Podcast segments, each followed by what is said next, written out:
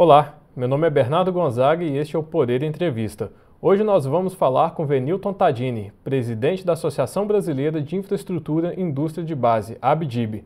Tadini, muito obrigado por ter aceitado o nosso convite. E eu queria começar a nossa entrevista é, já fazendo referência a uma, a uma citação que o senhor fala muito, né? Que é que o investimento privado sozinho na infraestrutura ele não será suficiente para resolver o problema né, de, de, investimentos desse setor no país. É, e agora nós estamos passando pela pandemia, né, que é uma situação completamente adversa, e eu queria te perguntar o seguinte: como que a gente pode resolver esse problema, é, sobretudo agora nesse contexto? É, e, e, como que o Estado, né, já que o Estado está cada vez mais é, com um orçamento menor para investimento? Boa tarde, Bernardo. É um prazer estar aqui, ter a oportunidade de falar com vocês a respeito do setor de infraestrutura. Em relação à pergunta que você colocou, é, na verdade, é para toda questão que exige uma complexidade, resposta simples em geral, estão erradas. Né? Então, realmente, é, é uma questão bastante difícil e, e aí existe, inclusive, o grande nó para a nossa retomada de crescimento, porque eu acho que há um consenso, efetivamente, entre os especialistas é, de várias áreas, economistas, que realmente a recuperação deve se dar pela infraestrutura.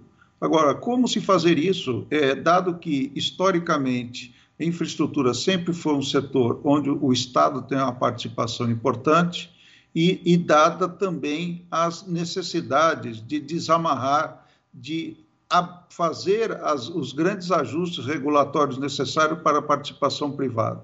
O que, que nós temos pela frente? Nós temos um cenário muito positivo. Né?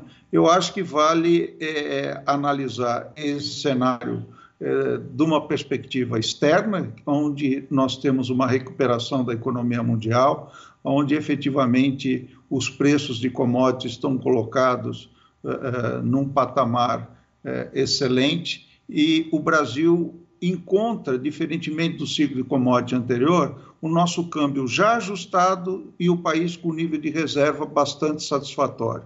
E, consequentemente, as perspectivas do ponto de vista externo é, de algum tipo de eventual estrangulamento ou de algum tipo de restrição, seja de dívida, seja de comércio exterior, não se colocam nesse momento. Então, nós temos um cenário externo muito favorável do ponto de vista de liquidez, de crescimento do comércio internacional e, consequentemente, de alternativas de investimento que o mundo procura para é, valorizar esse capital.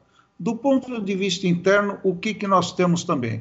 Uh, obviamente, o que nós passamos a perceber é que o país está entrando num ciclo virtuoso de crescimento. E esse ciclo de virtuoso, é, virtuoso de crescimento é, encontra o, o, o, país, de novo, com nível de reserva cambial adequado, com câmbio ajustado, ainda com taxa de juros baixas e o nosso grande nó para o crescimento é a questão de natureza fiscal. Bom, onde que entra a infraestrutura? A infraestrutura, vamos dividi-la em dois segmentos: o segmento privado e o segmento público. O que, que temos do ponto de vista privado? Nós temos, principalmente é, depois de 2016, uma mudança importantíssima na estrutura de governança no tratamento de projetos ligados à infraestrutura. A criação do programa de parceria de investimento, ela deu uma nova estrutura de governança, onde a gestão mais articulada entre os entes públicos passaram a, a, de fato acontecer. Hoje você tem uma maior harmonia nos trabalhos entre os reguladores, o executivo e os órgãos de fiscalização e controle. Isso é importantíssimo para que, ao fim e ao cabo, é, com uma acuridade maior no que diz respeito à estruturação dos projetos, você tenha sucesso nos processos licitatórios, que você não tenha insegurança do ponto de vista das licitações futuras. E o que nós acabamos de ver nesses últimos três anos, estamos vendo, são sucessos de todos os leilões, seja no que diz respeito a aeroportos, seja no que diz respeito a portos, seja no que eh, se refere a questão do, do, das áreas de exploração de petróleo, seja em rodovias e seja em ferrovias. Então, nós vivemos um ciclo bastante expressivo de oportunidades. E, logicamente, é, é, não esqueci não, eu deixei para dar um detalhe específico na questão do novo marco regulatório do saneamento, né, onde perspectivas importantíssimas de investimentos se abrem e já estão ocorrendo investimentos bastante expressivos. Né? Basta ver que nós, antes é, da nova regulação, nós tínhamos 6% de participação privada no segmento, com as licitações que já foram feitas, principalmente a maior que era da SEDAI, essa participação já passa de 20%. Então, é efetivamente um momento muito importante que nós temos de avanço na infraestrutura. Isso se soma ao próprio segmento de energia elétrica, que já tem um nível de participação bastante expressivo, e que agora, com a MP da Eletrobras, abre uma perspectiva bastante grande, dado que ela representa quase um terço né, da estrutura é, de geração do país, né, e também com a participação importante em transmissão. Ora, todos esses investimentos irão ocorrer e certamente a estruturação de funding, dado as mudanças que estão acontecendo no nível internacional e aqui no Brasil, a própria tramitação da nova debênture de infraestrutura, vão dar condições de financiar esses investimentos privados. O que eu coloco é que é fundamental, ao mesmo tempo, e aproveitar esse ciclo virtuoso que nós temos para também podermos, através do investimento público, poder acelerar esse crescimento e diminuir as grandes defasagens e gargalos que existem na infraestrutura. Por exemplo, do que, estamos falando objetivamente? Vamos pegar no setor de rodovias. Hoje, 85% das pavimentadas estão na mão do governo federal. Né? No governo federal, 85% das rodovias do governo federal pavimentadas ainda estão na mão é, do poder público. Ora, o programa que temos, uh, que é ambicioso e certamente vai ter muito sucesso, é de levar esse percentual de participação privada de 15 para 30, que é um, uma quantidade muito expressiva, talvez os maiores programas do mundo de, de concessão de rodovias para iniciativa privada. Ocorre que é, é, o que, que acontece com 70% da pavimentada que ainda permanecerão com o setor público? É muita coisa. Se nós estamos falando que os investimentos para esses 30 que estão acontecendo entre os 15 já existentes e os 15 que virão, imagina o que, que eu preciso de manutenção e conservação para os 70% que permanecem. E aí que vem a grande questão. Eu não posso ter reduzido, como de fato foi, de cerca de 20 bilhões o orçamento do DENIT, pra, que era insuficiente para dar o trato à malha extensiva, porque aqui até agora eu só falei da malha pavimentada. Toda malha não pavimentada que não tem retorno e que certamente não estimula uh, o setor privado a, a, a participar, é, ele tem que ser tratado pelo ente público, não adianta ignorar isso. Né? É, achar que levar a zero o investimento público é uma solução, eu estou pegando um segmento cuja expressividade é muito significativa de investimento, que é o de, de, de na parte de infraestrutura rodoviária. Né? É essa que é a preocupação. Então, eu, eu não posso deixar de ter essa complementação. Isso não existe em lugar nenhum do mundo. Né? É, é, é, achar que, ah, não, então eu tenho um problema fiscal, portanto eu vou investir zero. Não existe isso. É, o que está errado é a estrutura do orçamento. O que está errado é você ter dificuldade para aumentar cerca de 2, 3 bilhões no orçamento da infraestrutura, é, cujo corpo técnico é de extrema competência, não para dúvidas como já ocorreu no passado, sobre a forma de conduzir é, esses projetos, porque, como eu disse, hoje a governança é diferente, hoje a estrutura técnica, a estruturação dos projetos é, é diferente. Nós temos um ministro com a competência espetacular e, no entanto, o, o, o, falta recursos. Então, não pode faltar recurso para esse tipo de setor.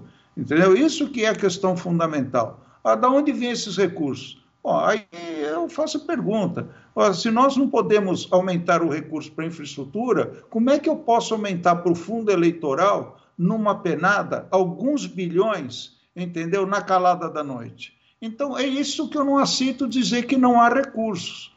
Né? Se eu tivesse mais 3 ou 4 bilhões para o Ministério da Infraestrutura, para juntar com os 4 bilhões que ele já tem, já seriam 8. Já seria realmente um esforço importantíssimo. Precisamos mais do que isso. E para isso precisamos, como eu digo, toda a reforma tributária ela tem que ser feita a partir do tamanho do Estado que você quer. Isso começa com uma reforma administrativa. Né? Aqui a gente tem maneira de fazer as coisas de trás para frente. A gente cria uma estrutura de gasto inadequada, cria um contexto absolutamente inadequado para se discutir a questão tributária e, de repente, queremos estabelecer qual é o melhor perfil de tributos que deve ser aplicado. Quando, na realidade, a gente tem que saber que tamanho de Estado, do ponto de vista operacional, nós queremos. Eu não estou falando de investimento de estatal. Eu estou falando da máquina pública. Sua fala está me dando uma deixa, porque, enfim, a gente sabe que investimento em infraestrutura não se faz em um, dois anos, é um investimento a longo prazo e ele sempre passa, é, em algum momento, pelo governo. E seja diretamente, bom, no Planalto, como no PPI, ou mesmo em agências reguladoras, né? E ano que vem é ano de eleição e eu queria te perguntar como que o setor, como que a Abdib, o setor de infraestrutura, está analisando os riscos, quais são as análises que estão sendo feitas? Porque nós temos hoje um cenário de Bolsonaro e talvez Lula e uma terceira via que até agora não se mostrou muito, enfim, não teve uma expressão muito grande, pelo menos nas pesquisas eleitorais. Como que o setor está vendo isso? Olha, na realidade, é, obviamente uma entidade de classe ela tem é, posições políticas, né?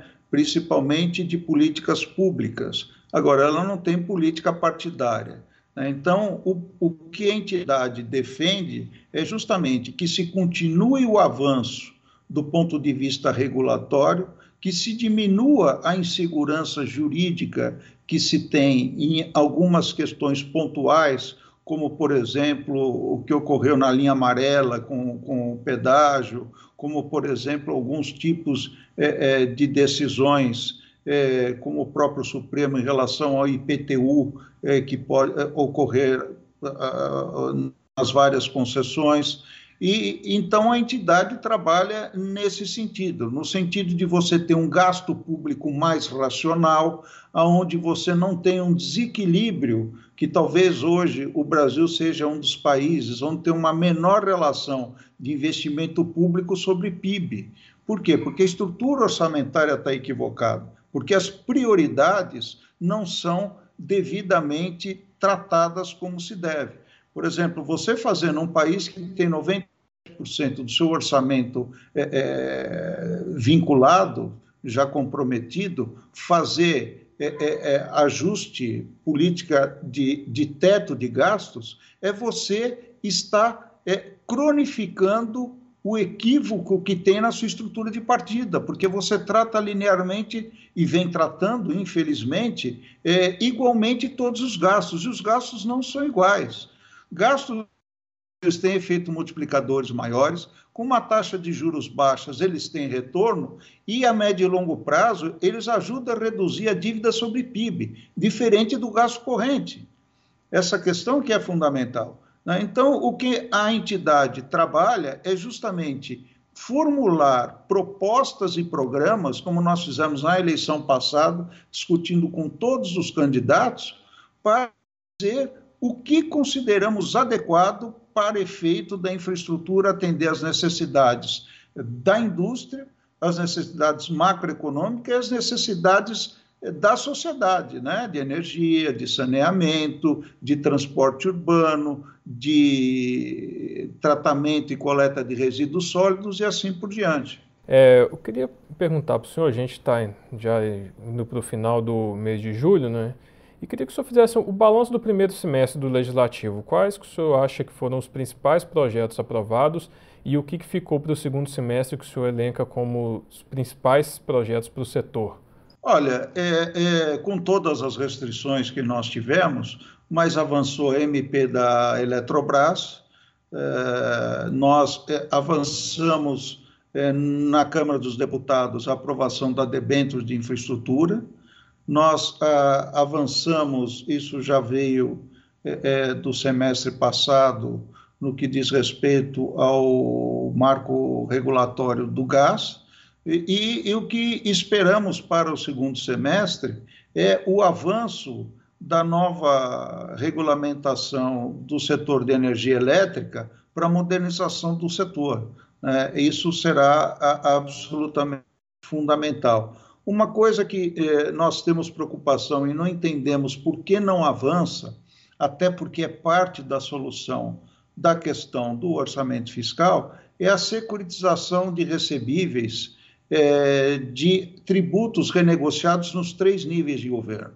Isso é uma receita importantíssima para a União, Estado e município, não é aumento do endividamento, não pega a lei de responsabilidade fiscal, já foi aprovado no Senado Federal e não se entende por que não avança na Câmara dos Deputados. Né? Então, é, é, são esses pontos né, que se juntam à própria nova lei geral uh, de, de, saneamento, de, de é, do marco ambiental de regulação, ela está há anos também no Congresso Nacional e é importante que caminhe, tá certo? Nós temos aí a própria BR do Mar, que também é outro segmento importante para a infraestrutura. Então, esse é o conjunto é, é, de regulamentos é, que se somam àquilo que já foi aprovado no ano passado, como a lei de licitações, como o novo marco regulatório do gás, do saneamento, enfim, nós estamos tendo um avanço muito significativo na agenda de regulação da infraestrutura. Repito, e haverá resposta privada para isso.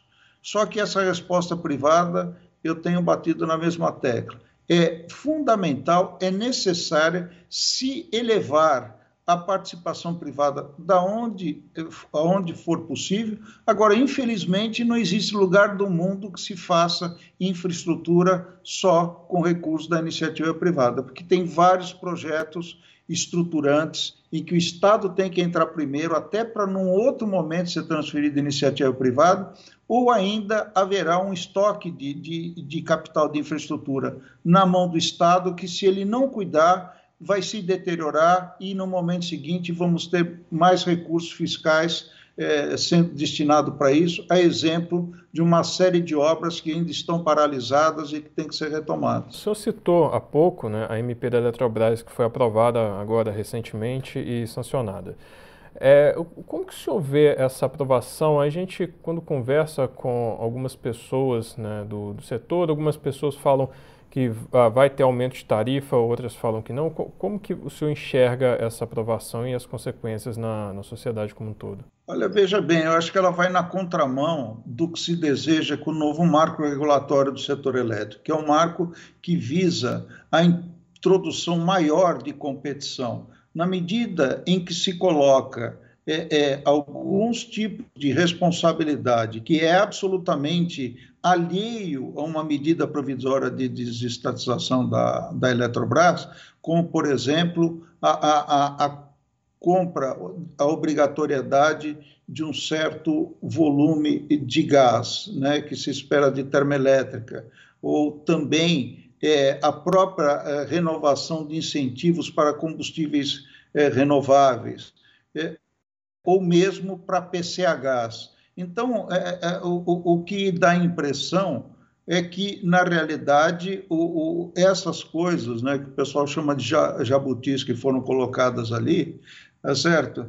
É, é, efetivamente cronificam um grupo de, de interesses ainda que levarão vantagens é, é, enquanto permanecer a própria privatização da Eletrobras dando compromissos que não são necessariamente, não deveriam ser da própria Eletrobras e que vão contribuir para reduzir o valor do ativo na emissão de, de papéis para fazer a, a, a, o aumento de capital necessário para a diluição do poder público. É, eu queria voltar agora é, a respeito do novo marco do saneamento que o senhor citou né, e tanto é, elogiou. É, hoje saiu na imprensa, é, e não é a primeira vez que sai alguma uma notícia é, desse tipo, né? que estão é, que os, os, estados estão supostamente driblando as regras do novo marco do saneamento para manter as suas estatais sem licitação. É, na, sua, na sua avaliação, o senhor acha que vai ser necessário alguma mudança nessa lei, algum complemento para, entre aspas, né, evitar esse drible? Olha, o que nós temos visto até agora, né, os exemplos é, que já ocorreram ali em Alagoas, Cariacica, é, na própria SEDAI no Rio de Janeiro, nós estamos vendo o processo avançar. É, estamos vendo ainda vários governadores se dirigirem ao BNDES ou à Caixa Federal no sentido de procurarem é, estruturar processos para eventual licitação para iniciativa privada. É, não tem dúvida que é, nós temos visto as reações. Né? Nós já temos hoje sete processos é, de ADIM no Supremo Tribunal Federal. Né? Agora, eu acredito que pelo avanço que está ocorrendo e pelo efeito demonstração que outros estados estão vendo o resultado daqueles que já estão em andamento, nós vemos agora, por exemplo, é, o Rio Grande do Sul avançando né, na sua empresa estadual, processo de estatização, temos Amapá e outros aí que, é, que estão, como a Bahia, por exemplo, é, em Minas Gerais. Isso tudo, certamente, para aqueles, dado o tamanho da crise fiscal, daqueles é, governadores que estão percebendo o que vem de benefício em relação a isso, vão acabar, é, a meu juízo, é, é, aceitando, a não ser aqueles mais radicais. Agora, eu acho que o que é importante destacar é que a lei já pegou. Né? Isso que é importante. Quando você vê algo é, num período muito curto, que já houver todos, e assim que a lei foi aprovada, eles realmente foram lançados com êxito, e um que é emblemático, que é a SEDAI, eu acho que a lei já pegou, eu acho que grandes estados estão vendo isso, muitos já avançaram para estudar e, e, e definir o, os critérios de regionalização, e, logicamente, os critérios que foram definidos para capacidade econômica e financeira, para que as empresas participem de leilão ou mantenham suas concessões com as metas que foram fixadas na lei e detalhadas é, é, depois nos decretos, eu sou efetivamente muito otimista a reversibilidade e a continuidade positiva do processo. Tandine, eu queria fazer é, uma pergunta agora sobre um, um evento que aconteceu ontem, né, que foi o chamamento público do governo do estado do Mato Grosso para a construção de uma ferrovia estadual que vai ligar as cidades do norte do, do Mato Grosso com o ramal da Rumo em Rondonópolis. É, sem muita surpresa, a única empresa que apresentou um estudo foi a Rumo. É, eu queria, assim, o senhor, como é que o senhor viu essa, essa, essa proposta da Rumos? Não, não é um, um desafio a mais para Ferrogrão, que já está passando aí por algumas dificuldades, inclusive o Madim no Supremo também, por, por questões ambientais? Particularmente, eu não conheço os detalhes é, desse projeto. Agora, é, acredito, se for algo é, do ponto de vista é, do que foi colocado pela Rumo, isso deve ter sido alguma proposta é, de estruturação de projetos, né, que é prevista é, na legislação para que seja analisada pelo ente público.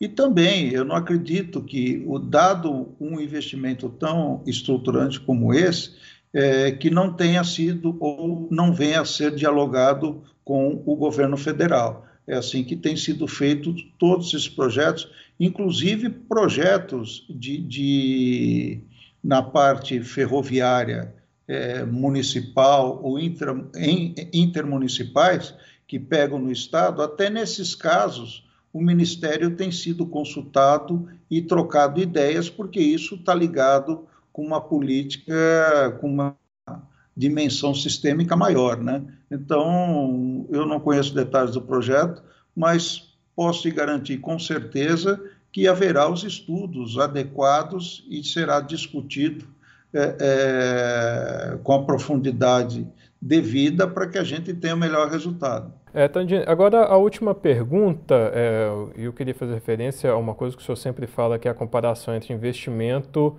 é, e o PIB. Né? É, e nós temos hoje cerca de 1,9% do PIB investido em infraestrutura. É, qual o percentual que o senhor julga que acha que seja necessário e o senhor acredita que a gente está no, no caminho para para atingir esse percentual e em quanto tempo? É, veja o seguinte: nós precisaríamos, em cerca de 10 anos continuamente, cerca de 4,3% de investimentos de infraestrutura sobre o PIB, hum. para que nós possamos a estar próximo dos congêneres, né, que são no, nossos concorrentes aí internacionais. É, e é por isso que eu, mais uma vez, reforço. Você veja que esse 1,7, 8, 9 que fica, ele, ele é, mesmo com toda a amplitude que nós temos tido do investimento privado, nós podemos chegar a, a 2,5.